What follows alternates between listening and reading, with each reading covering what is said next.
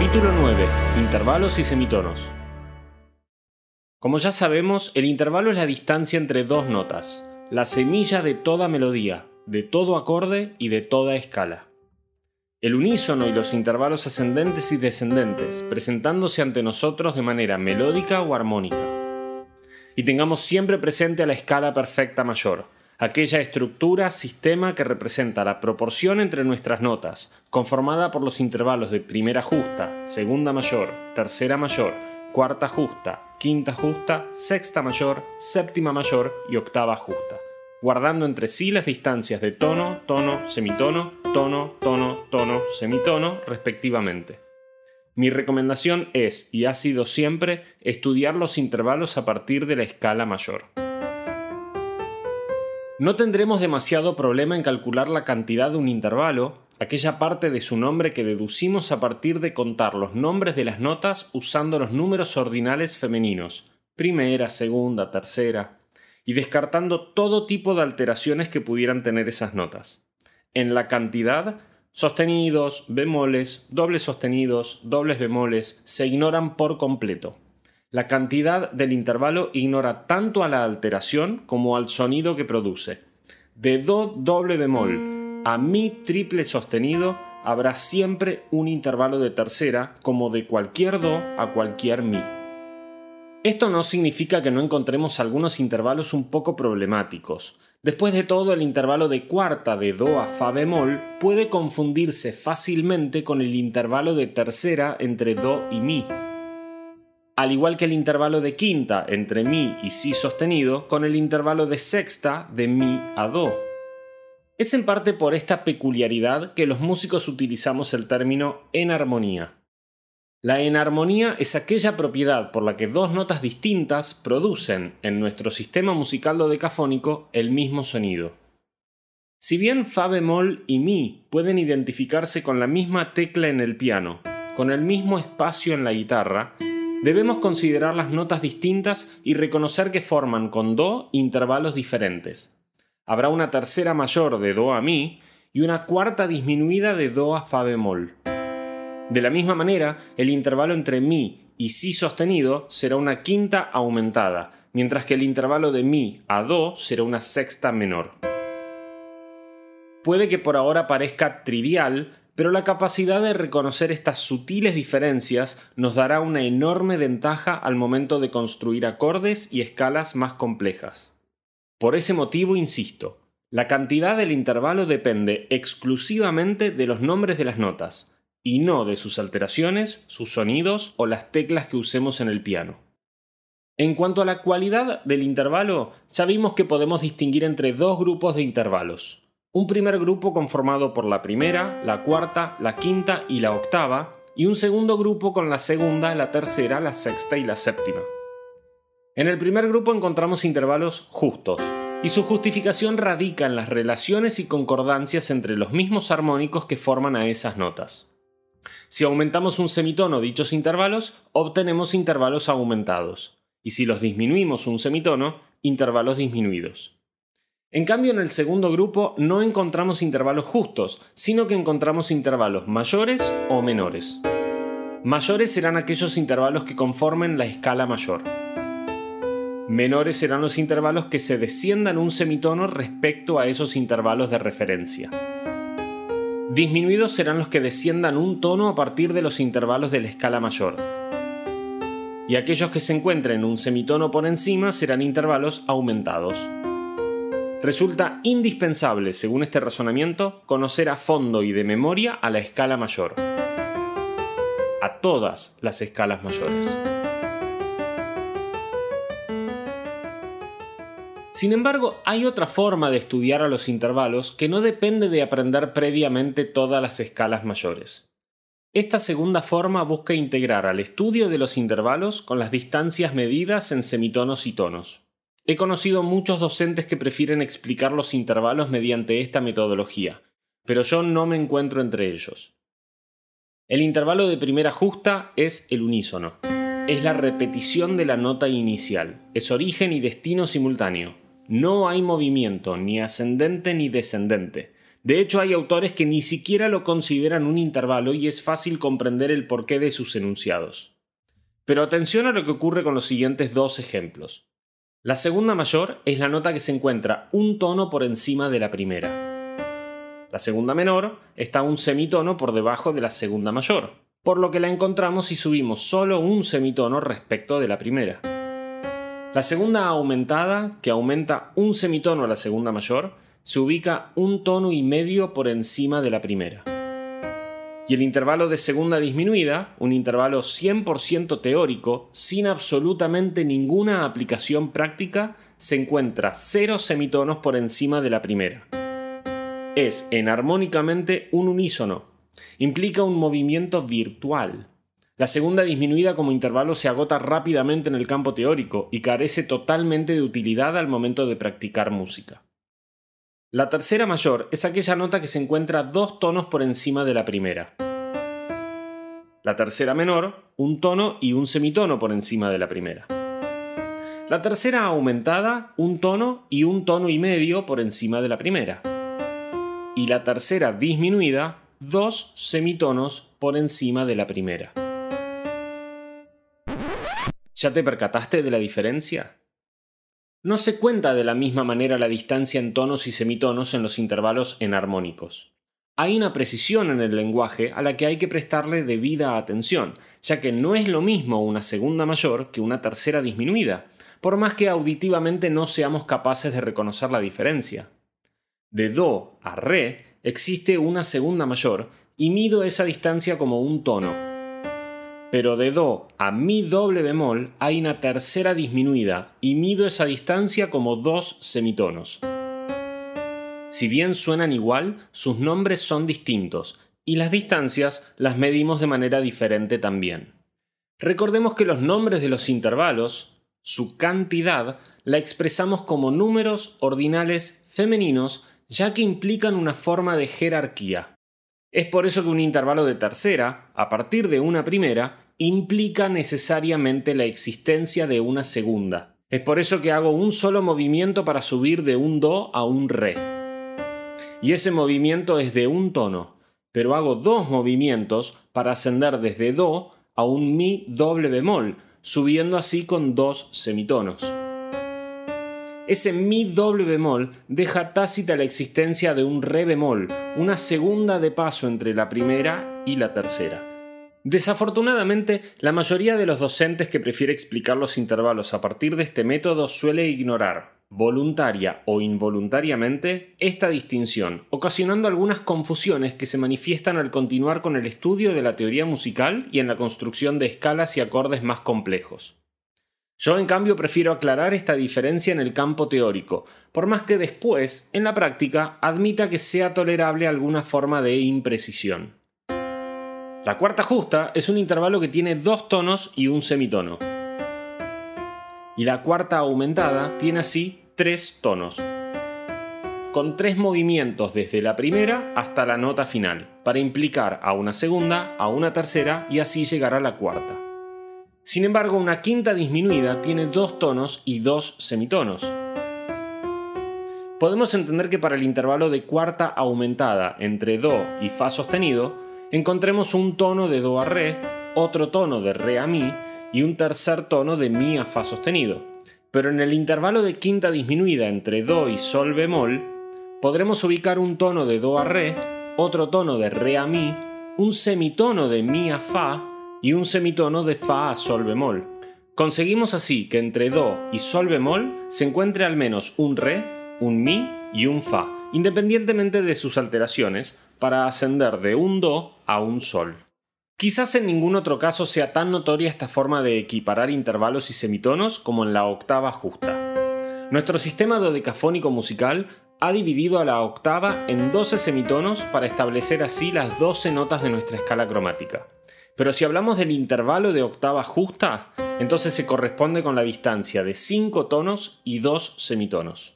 La presencia de la octava justa, una octava nota a partir de la primera, implica necesariamente la existencia de una segunda, una tercera, una cuarta, una quinta, una sexta y una séptima. Es por eso que debemos hacer 7 movimientos a partir de la primera para ascender a la octava, y la forma más conveniente es ascendiendo con 5 tonos y 2 semitonos.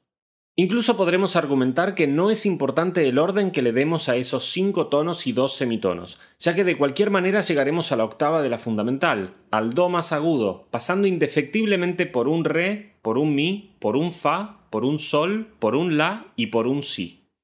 Podremos subir un tono a Re, un tono a Mi, un semitono a Fa, un tono a Sol, un tono a La, un tono a Si y un semitono a Do. Pero también podremos subir un tono a Re, un semitono a mi bemol, un tono a fa, un tono a sol, un tono a la, un semitono a si bemol y un tono a do.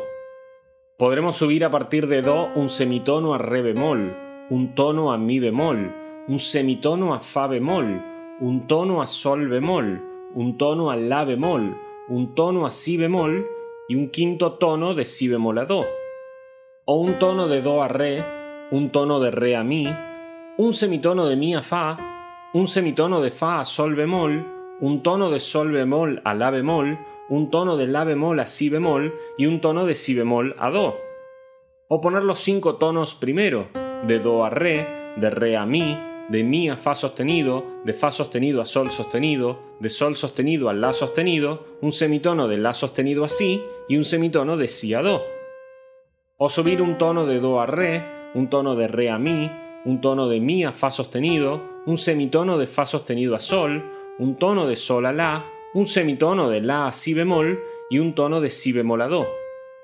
No es posible encontrar todas las notas intermedias de la octava si decimos que la distancia entre un do y el siguiente do es de 6 tonos, ya que pasaremos de un do al re, de re a mi, de mi a fa sostenido, de fa sostenido a sol sostenido, de sol sostenido a la sostenido y de la sostenido a si sostenido. Y recordemos que si bien hay en armonía entre si sostenido y do, el intervalo que forman de do a si sostenido no es una octava justa, sino una séptima aumentada. Este error será difícil de detectar al momento de hacer música en el ámbito de la práctica. Incluso puede que sea un error útil, pero sigue siendo un error y como dije sus consecuencias se manifiestan en el campo de la teoría. Y la teoría es donde buscamos las herramientas que nos permiten construir acordes, escalas y estructuras más complejas. Sacrificar comprensión en la teoría musical es algo que haremos no sin riesgo. Si este método de aprender los intervalos a partir de medir sus distancias con tonos y semitonos te resulta excesivamente complicado, quizás pueda entenderse por qué estos docentes, aquellos que prefieren enseñar los intervalos homologándolos con distancias en tonos y semitonos en lugar de basándose en la escala mayor, se tomen ciertos atajos discursivos en las explicaciones. Se ahorran así este nivel de detalle. Para ellos es válido generalizar y sacrificar lenguaje técnico, por lo que considerarán que la distancia en la octava justa podrá ser tanto de 5 tonos y 2 semitonos, la que considero correcta, como de 6 tonos, o 12 semitonos, o 4 tonos y 4 semitonos, o la equivalencia en armónica que más les guste.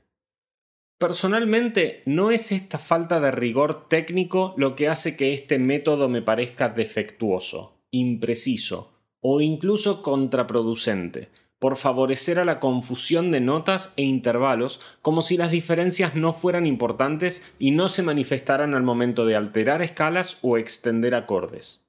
¿O acaso no hay diferencia entre el Fa sostenido que nos sugiere un modo lidio con el Sol bemol que nos orienta hacia un locrio?